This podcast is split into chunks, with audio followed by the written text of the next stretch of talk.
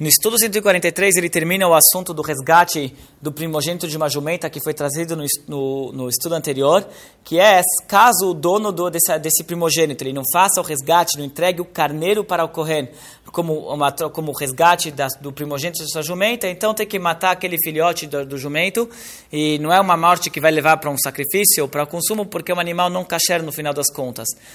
Interessante sobre essa mitzvah, que tem uma troca de um jumento com, por, por um carneiro.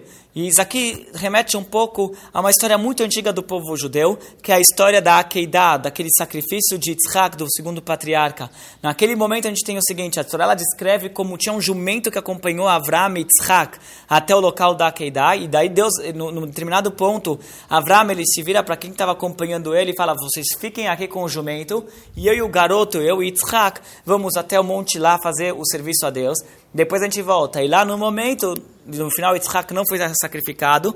Quem foi sacrificado foi um carneiro. Então a gente tem uma, assim, uma, uma troca aqui que tem entre um, um, jumento e um carneiro. Isso aqui é uma das coisas que tem uns simbolismos que tem em, torno dessa mitzvah. Além de, depois, o Maimonides ele começa um novo assunto, que é a mitzvah do ano sabático.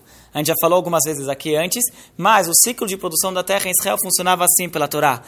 Durante seis anos se produzia na terra, se cultivava a terra, se produzia na, na, na, terra, e daí tinha um ano, que é o sétimo ano, que é um ano sabático, que não se produz e não se cultiva nada. E tem várias leis sobre o ano sabático e várias mitzvot, como não se deve trabalhar a terra, você não, você não pode é, é, arar, não se deve semear, você pode colher o que cresce, mas você não pode comercializar, não se faz uma colheita comum, se faz uma colheita só para o uso pessoal, como se fosse. Então, eh, tem várias leis sobre isso, a gente vai falar nos próximos dias sobre essa mitzvah.